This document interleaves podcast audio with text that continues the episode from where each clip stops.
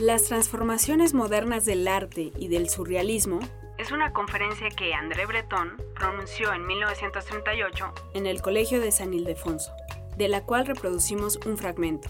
La conferencia, hasta ahora inédita, verá la luz este mes en un volumen reunido por Jaime Moreno Villarreal, quien habla aquí de este hallazgo.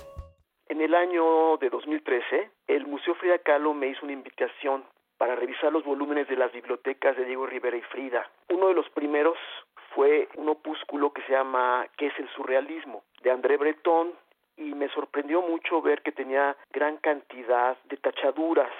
Yo como ya había tenido contacto con la caligrafía de Breton, encontré que algunas pequeñas anotaciones junto con las tachaduras era letra de André Breton evidentemente. Entonces de ahí me vino la inquietud de si esta podría ser el esquema de una de las conferencias perdidas.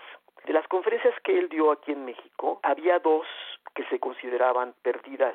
Dije, probablemente esta es una de ellas y entonces me remití al archivo, ya buscando cartas, documentos que se hay en el propio museo. Y ahí fue donde encontré partes muy importantes de las dos conferencias faltantes y la introducción de otra más. Entonces, ya con esto, más lo que fue publicado en las obras completas, yo pude armar una versión de lo que fueron todos los documentos que produjo Bretón en México y que se han dado en llamar las conferencias de México.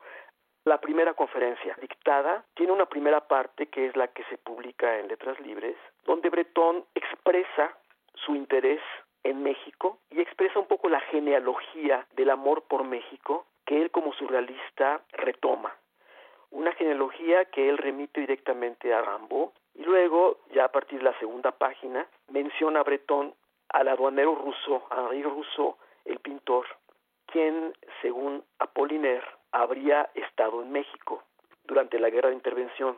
Entonces eh, empieza a hablar de este modo, de su interés por México, habla de su amistad, de su nueva amistad, eh, considerándola ya muy entrañable con Diego Rivera, y hace una exégesis de eh, el culto a los muertos en México y de los grabados de Guadalupe Posada, relacionándolos con un aspecto fundamental del surrealismo eh, que él ya había estudiado en uno de sus libros, que es el humor negro.